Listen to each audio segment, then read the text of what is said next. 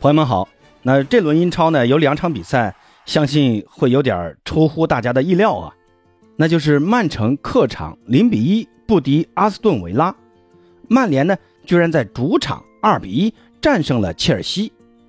那曼城呢上一轮是刚刚被热刺逼平，遭遇了联赛的一个三连平，那这一轮呢，呃对阵维拉，那相信对于志在争冠的曼城来说是必须要拿下的一场比赛，而曼联呢。上一轮是刚刚是场面极其难看的零比一败给了纽卡，让很多球迷啊，或者说想看曼联笑话的那些人是大呼过瘾。那这一轮呢，对阵蓝军这样一支强队试金石的球队，结果呢，上半场逼费在先罚丢一粒点球的情况下，麦克托米奈在上下半场各入一球，再度上演梅开二度的好戏，最终二比一战胜了来访的切尔西。也算是捍卫了曼联在老特拉福德的荣耀。先还是来看一看曼城的比赛。曼城这场比赛，不管是过程还是结果，还是说最后的一个数据统计，曼城是完全的处于下风，而且是那种非常下风的那种下风啊。全场比赛射门比呢是二十二比二，曼城是让维拉呀射了二十二脚门，而自己呢只有可怜的两次射门。那这种一般只有冠军球队打那种，呃保级球队才会打出来的这个数据啊，但是呢，这个却真真实实的发生在了曼城的身上。维拉在这场比赛可以说是完全控制住了比赛啊。那一方面我觉得在于埃梅里的一个针对性的一个战术布置，但另一方面我觉得也跟曼城在这场比赛在阵容方面有很大的残缺有关啊。最主要的就是他们的这个主力后腰罗德里。由于上一轮呢吃到了黄牌，所以这一轮因为累积五黄，罗德里必须要停赛。而另外一名专职后腰卡尔文·菲利普斯，因为瓜迪奥拉是完全的不信任他，那这就导致啊，瓜迪奥拉在这场比赛的后腰位置上选择了让两名中卫来改打这个位置，上的呢是阿坎吉和斯通斯。那关于这个人选，我说实话我有点没搞明白啊。那你瓜迪奥拉不信任菲利普斯，那你不上也就是了。那为什么不上科瓦契奇呢？好歹我觉得科瓦契奇他在场上还是能拿得住球，也能推进的啊。那这场比赛曼城的这个中场，呃，是出了很大的问题的。维拉的那粒进球，虽然最后是迪亚斯挡了那一下发生了折射，那也算是个呃半个运气球。但是你怎么能让贝利啊在本方的半场这么肆无忌惮的带球到禁区弧顶位置呢？这中场的这个拦截，你体现在哪儿呢？或者说你跟防的那个防守球员，你完全可以通过犯规啊，你你把人家放倒嘛，你对最多给对方一个定位球又怎么了嘛？那后腰在防守时最大的职责，我认为就是应该给后防线排雷的，你不能让这样的机会啊，你漏到让三个中卫来直接面对这种情况。那阿梅里的球队，你在场上也是多次尝试这种从后场直接斜长传找前方的，呃，若昂贝利，还有或者说沃特金斯，那这种直接穿透中场打你后方的这种进攻呢，会让曼城的两个边路进攻球员无法的及时的回撤到本方半场来进行协防，那这个时候后腰的这个呃跑动覆盖能力，在这个时候就会受到很大的考验。那同时呢，呃，曼城这三个中卫的这个单防的能力啊，也会直接面对对方前锋的一个检验。但问题呢，我觉得就出在这两点啊。曼城在这场比赛的后腰都是中卫客串的，并不是这种速度见长的，或者说他的这种位置感没有正宗的后腰那么的强。那即便像格瓦迪奥尔这样的防守悍将啊，有你看对方那个贝利啊，是这种速度见长的前锋。你一旦让他把速度冲起来，你根本就跟不上。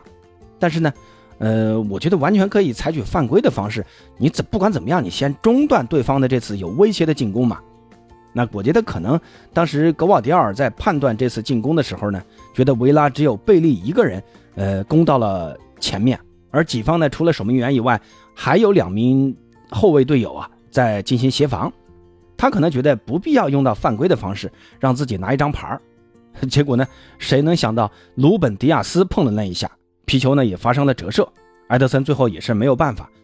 那阿坎吉和斯通斯这个两个中后腰的配置呢，显然就被维拉的这种战术完全的克制住了。而且呢，作为中卫出身的他们两个啊，面对这种侵略性极强的维拉的这种四人中场，出现了太过频繁的丢球和传球失误，那这就让曼城的这个进攻和防守，呃，衔接上出现了很大的问题。那其实开始阶段呢，曼城还是有机会先打进一球的，哈兰德的那个推的那个远角，还有那次头球俯冲攻门，都被维拉的这个门神大马丁内斯给扑出去了。不幸的是啊，这两次射门也是曼城全场唯二的两次射门。那这场比赛其实也创下了瓜迪奥拉执教生涯以来的一个最尴尬的记录。那瓜迪奥拉执教以来呢，总共执教过五百三十五场正式比赛，这一场比赛是他执教的射正次数最低的一场比赛。那鉴于此呢，我觉得有必要和广大的曼城球迷啊一起讨论一下，为什么本赛季罗德里缺席的曼城的比赛，曼城最后都输球了呢？那一个罗德里对于曼城就这么重要吗？没他就赢不了球了吗？那我先给出我的观点啊，我认为罗德里的能力啊固然是很强的，呃，叫他世一妖也是不无道理的。他的存在呢，对于曼城的攻防节奏的转换是有很大的一个作用的。但我认为更多的啊，应该是曼城如今的这个中场控制能力的出现大幅度的下滑造成的。金端离队了。德布劳内呢伤缺了，上赛季的这个主力中场三人组呢，目前只剩下罗德里。那这种中场控制力的下降，必然就会给对手更多的这种持球机会。而瓜迪奥拉的球队呢，你要想遏制住对手的进攻，你就必须要通过比之前要更多的犯规，或者说这种强烈的身体对抗，你来阻止对手。那这种做法就会带来一个新的问题，那就是本赛季曼城在。中场这个区域的拿牌数的一个增加，那红黄牌的增加呢，你就会更加让人手不足的曼城中场雪上加霜的。而其他其他球员像刘刘易斯啊，像鲍勃这些年轻球员，短时间内啊，你又没有办法起到像罗德里他们那样的稳健的防守作用。另外呢，我觉得就是本赛季改造成前腰的阿尔瓦雷斯啊，最近这个状态，呃，一直没有好转。那这场比赛面对维拉的这种高压逼抢啊，阿尔瓦雷斯的传球成功率只有百分之七十七，踢了六十几分钟，他丢了十一次球权，而且呢，三次过人还有六次对抗，他全都失败了。那这个两项相加呢，也就能解释啊，为什么曼城如今在这个呃中场的这个控制力下降的一个原因了。我觉得再一个啊，我觉得也就是认为曼城现在这个踢法呢，也越来越多的受到英超对手的一个针对性的研究，那就是抓住你中场控制力下降的这个现状，直接长传打你身后，让你的后卫啊直接去跟前锋们拼。这个呢，也是现在英超几乎大多数球队在面对曼城时的一个统一做法。而曼城呢，这赛季的这个运气啊，也实在是不好啊。你看曼城本赛季输掉的这三场的英超联赛，一比二输给狼队，零比一输给阿森纳，再到这场零比一输给维拉，你会发现曼城存在一个呃极为类似的问题，那就是防线球员或多或少都会出现这种防守的瑕疵，也也可以叫失误啊。你看输狼队的第一个丢球，呃是鲁本迪亚斯的一个乌龙球，输阿森纳的那个丢球呢是马丁内利的那个射门打在了。阿克的身上发生了折射，那这场输给维拉，又是鲁本迪亚斯的一个封堵呢，也发生了折射，最后进了。你看曼城这个赛季输球啊，丢的尽是这种窝囊球。那这种折射呢，一方面你可以说是曼城的运气不好，那另一方面，可不可以理解成曼城的这批防守球员总是没有及时的到位呢？那你就给了对手太多的这种呃起脚的机会。而防线球员这个时候在对手射门之后，你就只能依靠自己去抬腿啊，或者说用身体去堵枪眼儿，